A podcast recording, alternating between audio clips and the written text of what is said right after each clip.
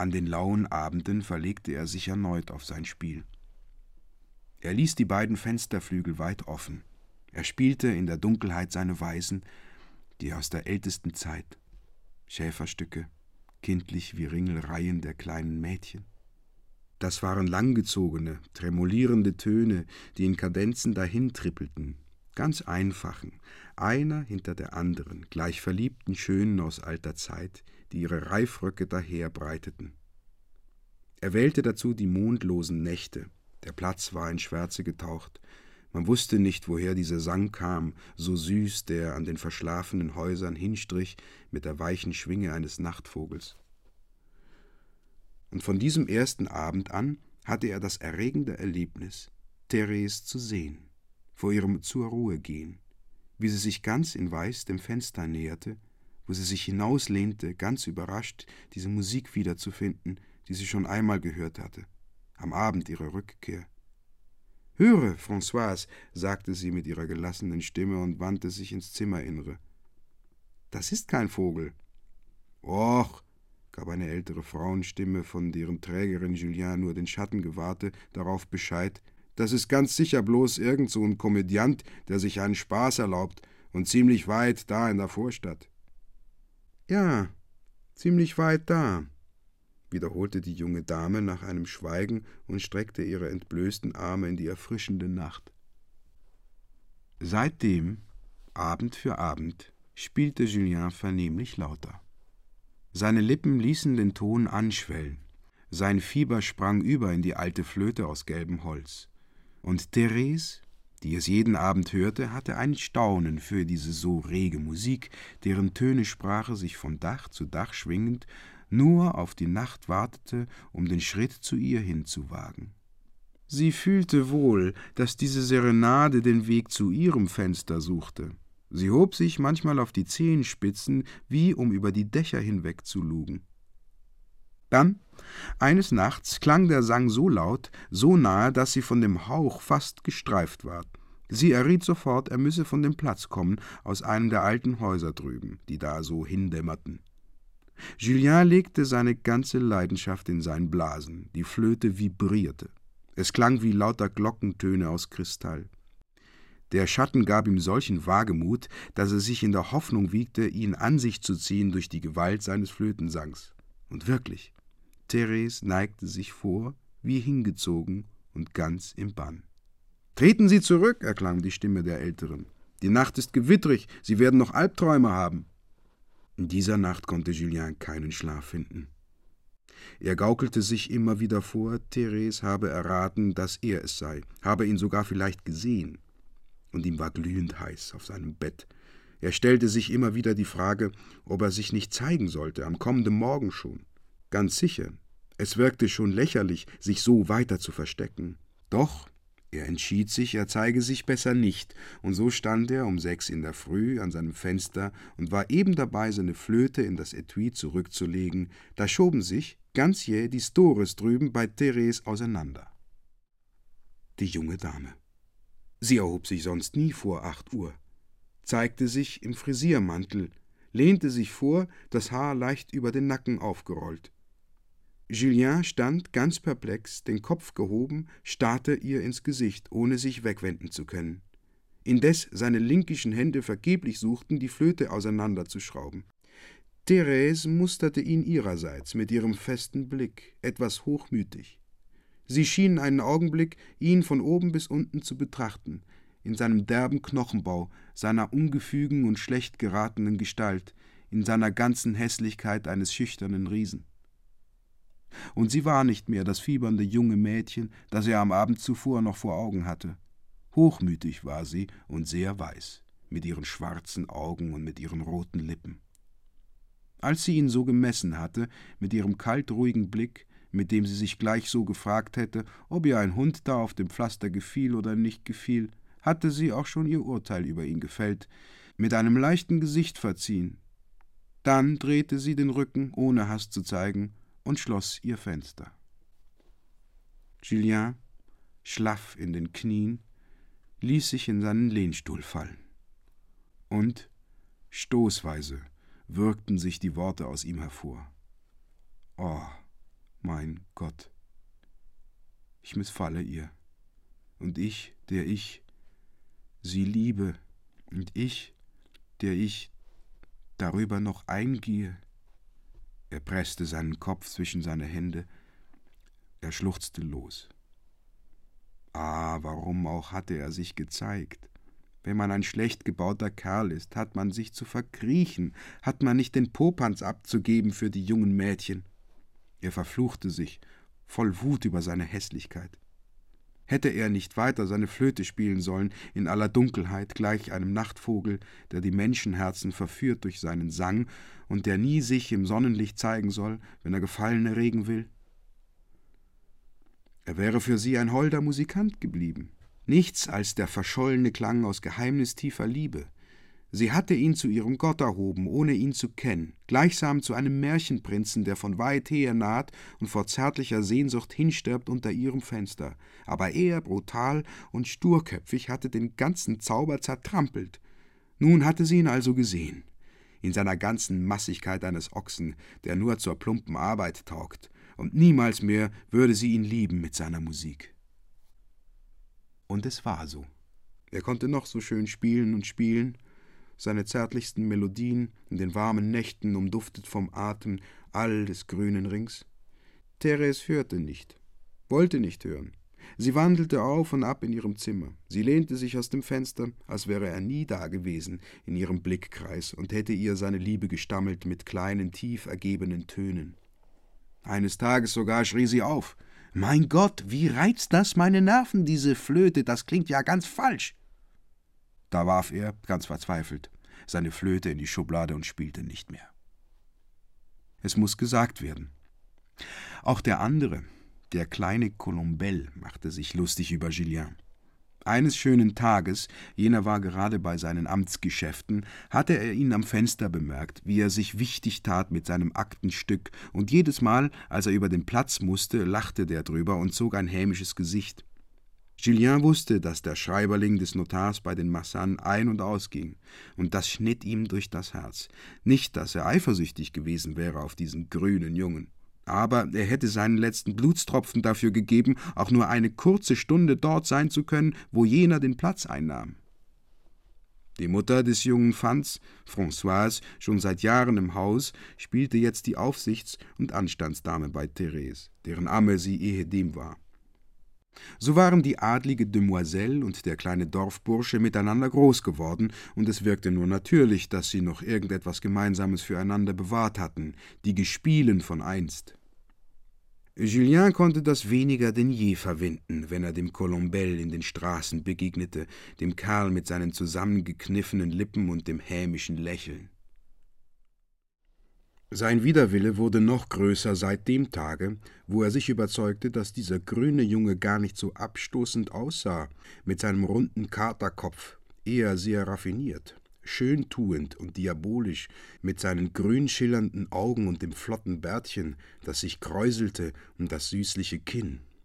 Ah, hätte er ihn so packen können, in einem verlorenen Winkel an den Wallanlagen. Wie hätte er es ihm heimgezahlt, dem Glückspilz, dass der Therese sehen konnte bei ihr drüben. Ein Jahr verrann so. Julien wurde immer unglücklicher. Er lebte um nichts mehr als nur für Therese. Sein Herz war in diesem Hause, aus dem es ihm eisig entgegenwehte, in dessen Anblick er sich bis in den Tod verlieren wollte, in seiner linkischen Liebe. So wie er nur einen Augenblick Zeit dafür hatte, kam er und strich daran vorbei, die Augen starr gerichtet auf dies Stück grauen Mauerwerkes, an dem er die feinsten Flecken Moos kannte. Er mochte noch so sehr lange Monate durch spähen und lauschen, ins innerste Leben und Weben dieses Hauses drang er noch immer nicht ein, dieses feierlichen Gemäuers, in das er sein Dasein mit einschloss. Geräusche, schwer deutbar, Lichter, sich schnell verlierend, verwirrten ihn noch mehr. Waren das Feste? Waren das Trauerfeierlichkeiten? Er kam nicht dahinter, das Leben dort vollzog sich auf der abgekehrten Seite. Er träumte, was er gerade wollte, je nachdem, wie er gestimmt war, mehr traurig oder etwas freudiger. Tollende Spiele zwischen Therese und Colombel. lange Spaziergänge der jungen Demoiselle unter den Maronenbäumen hin, Hausbälle, wo sie sich drehte und wiegte an den Armen ihrer Tänzer, jähe Herzenskümmernisse, die niedergesunken sich ausweinen ließen in düsteren Zimmern. Oder auch vernahm er vielleicht die kleinen Schrittchen des Marquis und der Marquise, wie sie gleich Mäusen dahintrippelten über die alten Parkettböden. Und in seinem unwissenden Tasten sah er immer und einzig nur das Fenster Theresens, wie es Bresche stieß in diese geheimnisdichte Mauer. Täglich zeigte sich sein junges Gegenüber stummer noch als die Steine, ohne dass je ihre Erscheinung ihm irgendwelchen Lichtblick mit sich brächte. Sie bestürzte ihn nur immer noch mehr, so blieb sie rätselhaft und unnahbar für ihn. Die großen Glücksaugenblicke waren für Julien die Stunden, wo das Fenster offen blieb. Da konnte er, wenn sie nicht drinnen war, bis in die tiefsten Winkel ihres Jungmädchengemachs schauen. Sechs Monate setzte er daran herauszubekommen, dass ihr Bett zur Linken stand, ein Ruhelager in einem Alkoven, mit Vorhängen aus rosa Seide. Dann, nach weiteren sechs Monaten, hatte er sich versichert, dass dem Bett gegenüber sich eine Kommode Stil Louis XV erhob, darüber ein Spiegel in einem Porzellanrahmen. Gerade vor sich sah er den weißen Marmorkamin. Dieser Raum war das erträumte Paradies. Seine Liebe ging ihren Weg, nicht ohne innere Kämpfe. Wochen hindurch hielt er sich versteckt, von Scham gehemmt, wegen seines abstoßenden Äußeren. Dann packte ihn wieder das Rasen. Er hatte den tollen Drang, sich in seiner ganzen Länge zu zeigen, die derben Gliedmaßen zu recken, ihr den Anblick seines ausgebeulten Gesichtes, das vom Fieber verbrannt war, aufzuzwingen. So blieb er am Fenster. Wochenlang ermüdete er sie mit seinem Blick. In zweimaligen Anläufen warf er ihr sogar glühende Kusshände zu, mit eben der tierischen Ernsthaftigkeit des stillen Verehrers, der lange nichts wagt, bis ihn die Tollkühnheit dazu treibt. Therese brachte auch das sogar nicht aus dem Gleichgewicht. War er nicht sichtbar, sah er sie gehen und kommen, in ihrer königinnenhaften Würde des Blickes, und zeigte er sich in seiner ganzen sturen Gewichtigkeit, behielt sie diesen ihren Blick bei, nur hochmütiger war er und noch kühler. Nie überraschte er sie zu keiner Stunde in irgendwelchem sich gehen lassen. Wenn er ihr unter ihren Blick kam, hatte sie keinerlei Eile, ihren Kopf wegzudrehen. Und hörte er auf der Post erzählen, dass Mademoiselle de Marsan sehr fromm und sehr gütig wäre, dann empörte sich heftig alles in ihm. Nein, nie. Sie hatte keine Herzensgüte und Menschenliebe. Sie liebte das Blut, denn sie hatte Blut auf den Lippen, und die Blässe ihres Antlitzes kam von ihrer tiefen Verachtung der übrigen Welt. Dann kam ihn das Schluchzen darüber an, dass er ihr zu nahe getreten war. Er erflehte Verzeihung von ihr, wie bei einer Heiligen, die unnahbar gehüllt schien in die Makellosigkeit ihrer Engelschwingen. Während dieses ganzen ersten Jahres folgten einander so die Tage einer um den andern, ohne dass sie eine Veränderung mit sich brachten. Als dann der Sommer wiederkam, erlebte er etwas Sonderbares, was ihm alle Sinne aufwühlte. Therese schien ihm in einem ganz anderen Licht und Wesen entgegenzutreten. Es waren zwar noch immer die kleinen Begebnisse, die Persas Doris des Morgens auseinandergeschoben, des Abends wieder dicht gemacht, diese so regelmäßig wiederkehrenden Erscheinungen zu den gewohnten Stunden, aber ein neuer Hauch drang aus dem Zimmer. Therese stand da, noch bleicher, noch erhabener. An einem Tag des Fieberrausches wagte er sich ein drittes Mal vor, ihr einen Kuss zuzuschicken auf seinen heiß zuckenden Fingerspitzen. Sie blickte ihn fest an, mit ihrer verwirrenden Sicherheit, ohne vom Fenster zu weichen. Er war es, der sich nach hinten verzog, purpurroten Gesichts.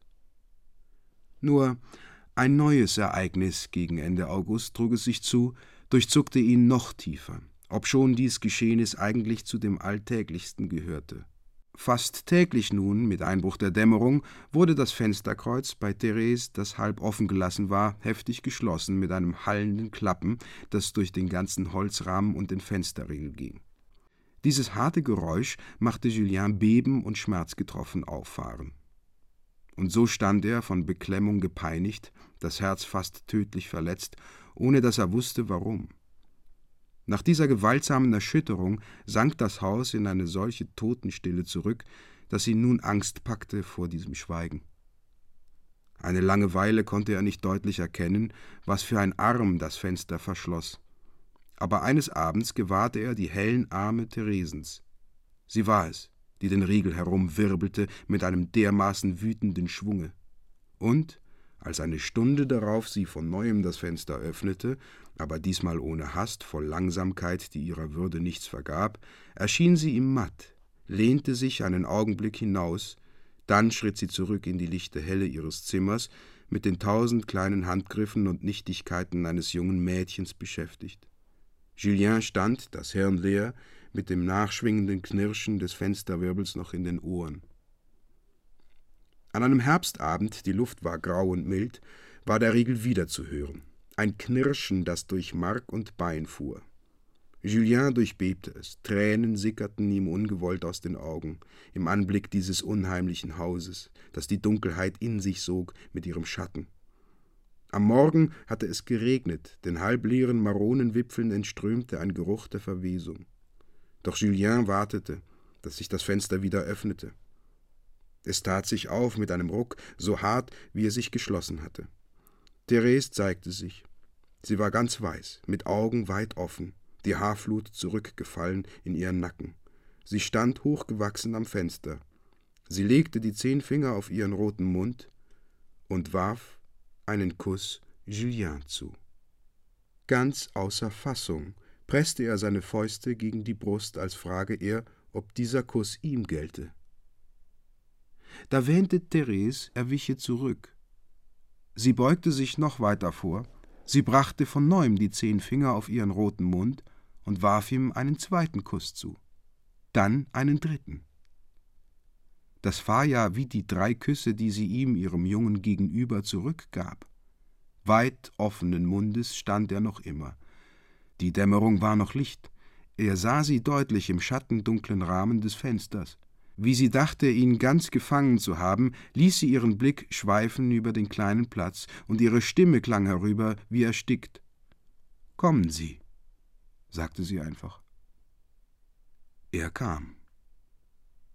Er ging nach unten, er schritt näher und näher auf das Haus zu. Wie er den Kopf hob, öffnete sich einen Spalt breit die Tür an der Freitreppe, diese seit vielleicht einem halben Jahrhundert rostverriegelte Tür, deren Angeln das Moos verklebt hatte. Aber er schritt darauf zu, in einer dumpfen Hingezogenheit. Ihn verwunderte nichts mehr. So wie er drinnen war, schloss sich die Tür hinter ihm, und er folgte weiter einer kleinen eiskühlen Hand, die ihn mit sich zog.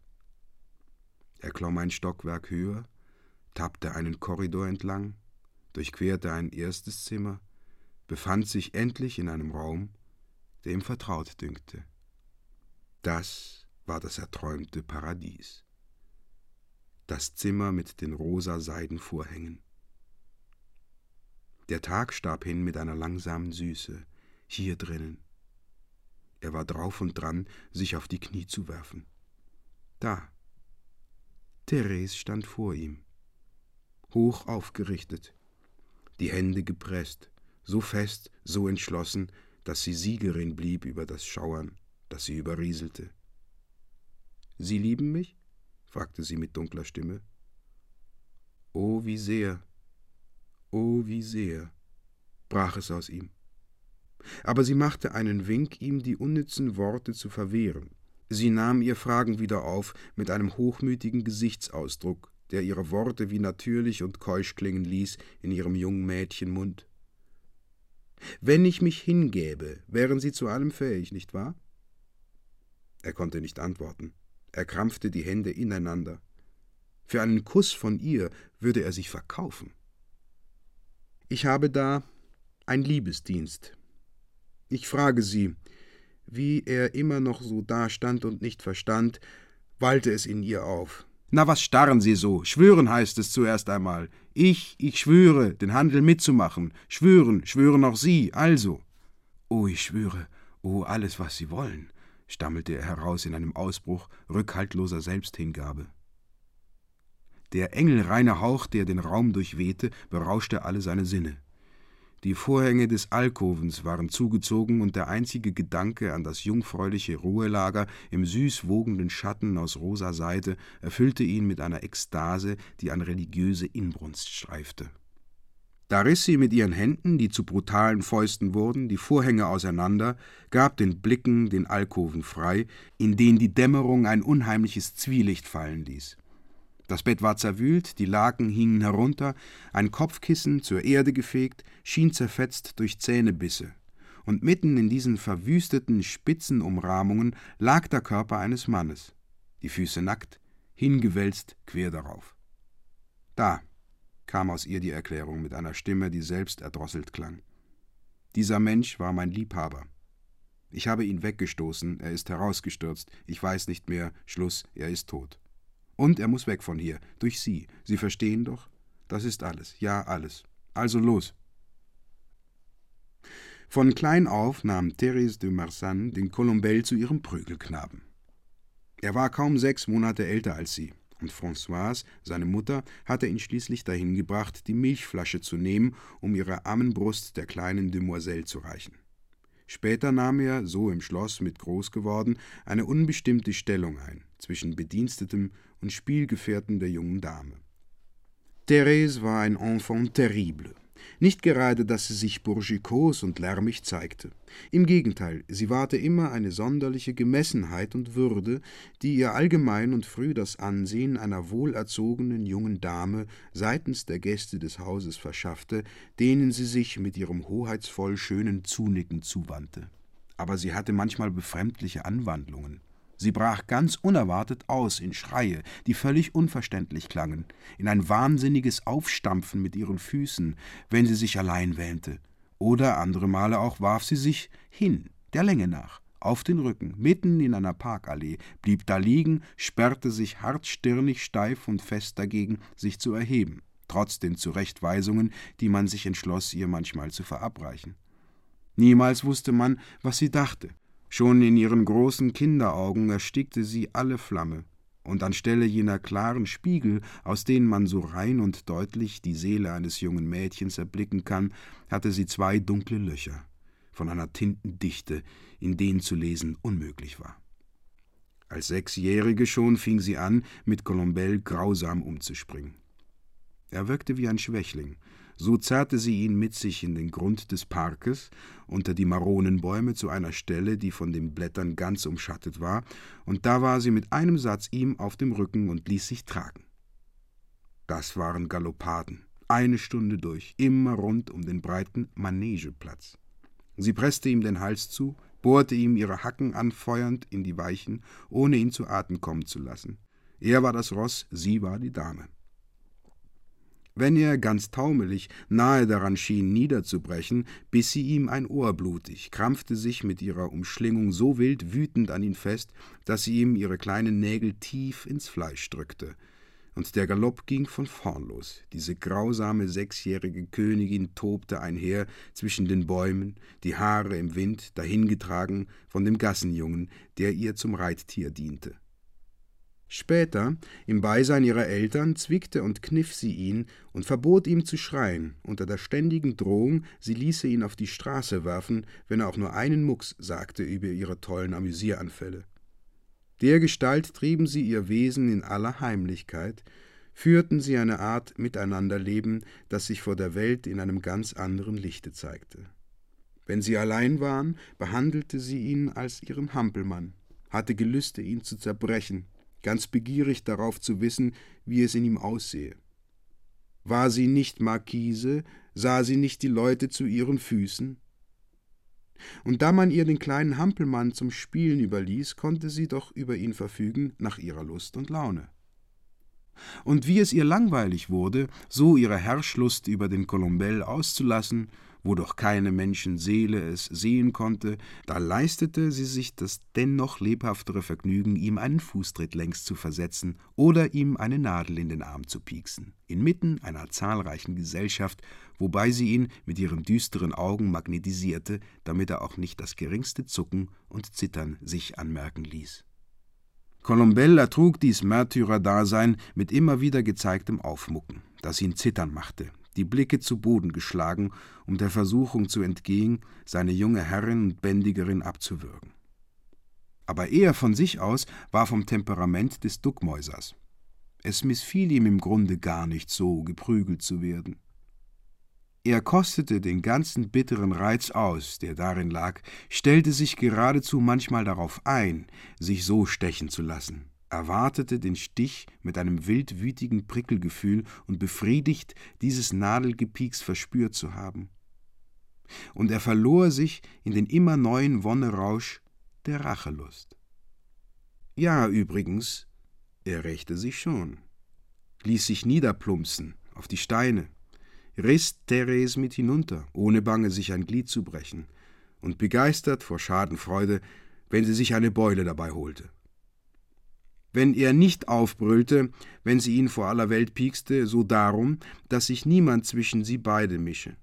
Es gab da ganz einfach eine Geschichte, die nur sie beide anging, ein Zweikampf, aus dem er gedachte, als Sieger hervorzugehen. Später. Indessen beunruhigte sich der Marquis doch über die gewalttätigen Ausfälle seiner Tochter. Sie hätte viel, sagte man, von einem ihrer Oheime, der ein schlimmes Abenteuerleben geführt und der seinen Tod an einem verrufenen Ort gefunden hatte, umgebracht worden war in der finstersten Vorstadt. In ihrer Familiengeschichte hatten die Massan so einen unheilvoll tragischen Faden.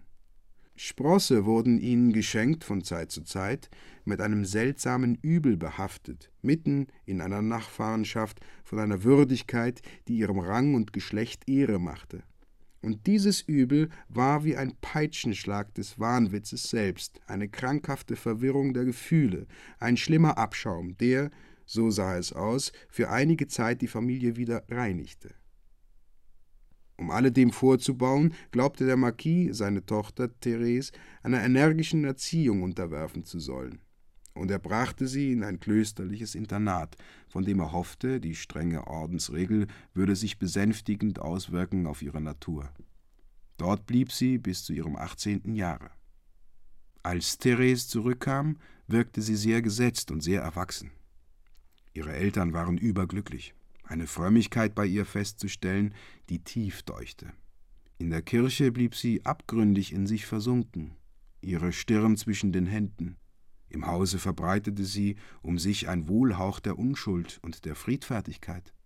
Nur einer kleinen Untugend hatte man sie zu zeihen. Sie war eine Naschkatze. Vom Morgen bis zum Abend gierte sie nach Bonbons, die sie lutschte mit halb verhängten Augen, mit einem leichten Zucken um ihre roten Lippen.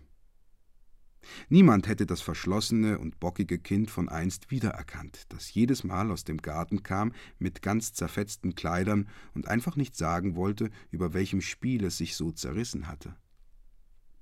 Der Marquis und die Marquise, die seit fünfzehn Jahren allem verschlossen in ihrem großen leeren Hause lebten, glaubten es sich schuldig zu sein, der Welt ihren Salon wieder zu öffnen. Sie gaben etliche Diners ihren adligen Gästen aus den benachbarten Familien.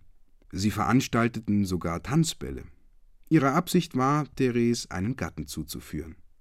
Und trotz ihrer Kühle zeigte sie sich auch geneigt, schmückte sich heraus und wiegte sich im Walzer, aber mit einem Antlitz, das so weiß war, dass sie die jungen Verehrer in Unruhe brachte, die sich herausnahmen, ihr sich zu nähern. Nie hatte Therese wieder ein Wort fallen lassen über den jungen Colombel. Der Marquis hatte etwas für ihn getan und ihm seit kurzem beim Notar M. Savournin eine Stelle verschafft, nach einer gewissen Ausbildung, die er ihm in seinem Hause hatte angedeihen lassen. Eines Tages hatte Françoise ihren Sprössling mit, schob ihn der jungen Herrin vor die Augen und brachte ihr so den Jugendgefährten von ehedem in Erinnerung. Colombelle strahlte vor Lächeln, sehr ölig glatt, ohne die geringste Hemmung. Therese schaute ihn ruhig an sagte dann, sie erinnere sich in der Tat und drehte den Rücken. Aber acht Tage danach kam Colombel wieder, und bald hatte er auch seine alten Gewohnheiten wieder aufgenommen. Jeden Abend, wenn er aus seinem Aktenstudium kam, schwenkte er in das Haus, brachte Musikstücke, Bücher, Albums mit. Man behandelte ihn ohne viel Förmlichkeit, man benutzte ihn zur Erledigung der allerverschiedensten Aufträge, wie einen Bediensteten oder einen armen Verwandten. Er war ein Anhängsel der Familie. So ließ man ihn auch allein mit der jungen Tochter des Hauses, ohne an Schlimmes zu denken. Wie einst schlossen sie sich zusammen ein in den großen Zimmern, blieben sie Stunden hindurch unter den Schattenverstecken des Gartens. In Wahrheit aber spielten sie nicht mehr dieselben alten Spiele. Therese wandelte langsam auf und ab, mit dem leisen Rauschen ihres Kleides in den Gräsern. Colombel, wie die jungen reichen Leute in der Stadt gekleidet, begleitete sie und stupste auf den Boden mit seinem schwippenden Stock, den er stets bei sich trug. Und dennoch, sie wurde wieder Königin, und er von neuem ihr Sklave. Gewiss, sie grub nicht mehr ihre Zähne ihm ins Fleisch aber sie hatte eine Art, neben ihm dahinzuschreiten, die ihn Schritt um Schritt zurückbleiben ließ, ihn in einen Höfling verwandelte, der die Mantelschleppe einer Herrscherin hielt. Sie drangsalierte ihn mit ihren fantastischen Launen, ließ sich herab zu Worten, die liebevoll klangen, dann zeigte sie sich plötzlich hart, ganz einfach, um sich daran zu erquicken. Er, wenn sie den Kopf wegdrehte, zückte er auf sie einen Blick, funkelnd, scharf wie eine Degenspitze, und sein ganzes Ich des Heimtückers streckte sich und lauerte, sann, wie er es ihr heimzahlen könnte.